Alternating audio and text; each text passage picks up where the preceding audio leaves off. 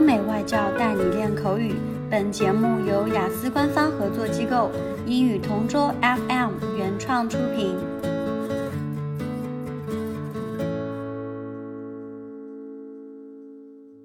This is English Partner Topic Answers recording. For further information, please visit our website englishpartner.taobao.com.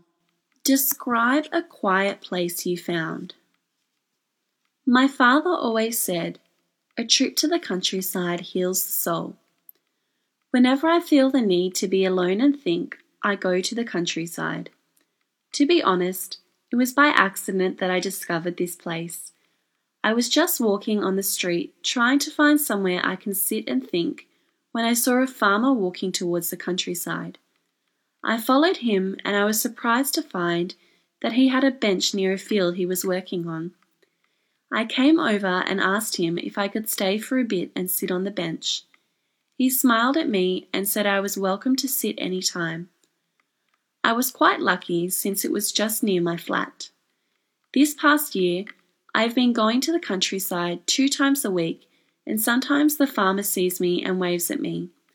I smile back and wave, thankful that he has allowed me to stay. I feel so lucky that I was able to find a place like this so close to my flat. Whenever I have problems and I know that I will need to think, I automatically walk towards the farmer's bench. I was even invited to his birthday celebration when his kids saw me talking to him. They invited me to stay for a meal and asked why I like to sit on that bench. I told them about how comforting it is to sit there and just listen to the birds chirping.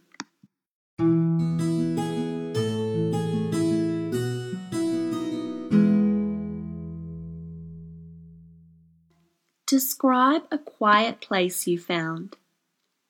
Nothing is as relaxing as sitting by the seaside, listening to the waves, and doing nothing. I do this whenever I need to think about something, like making a big decision or if I'm stressed. I don't know why, but it's comforting to hear the sound of the waves and to feel the cool air hit my skin. A lot of times I bring a small towel I can put on the sand and sit on it. Surprisingly, I discovered this place by accident when I was walking on the street and I heard the sound of waves crashing to shore. I decided it would be fun to visit the seaside. It's not a long walk for me since it is just near my flat. I now go twice a week or whenever I have free time. It really helps because it relaxes me and helps keep me focused on my task. To be honest, I feel that the seaside is underrated. Most people don't really know how relaxing it is and they don't spend the time to relax there. What they don't know is that it's just a few minutes' walk and they would be able to find a relaxing place to sit and think. I was able to bring my best friend on one of my walks to the seaside, and she was surprised at how much she was able to relax. She goes with me on my walks whenever she visits and goes to my quiet place.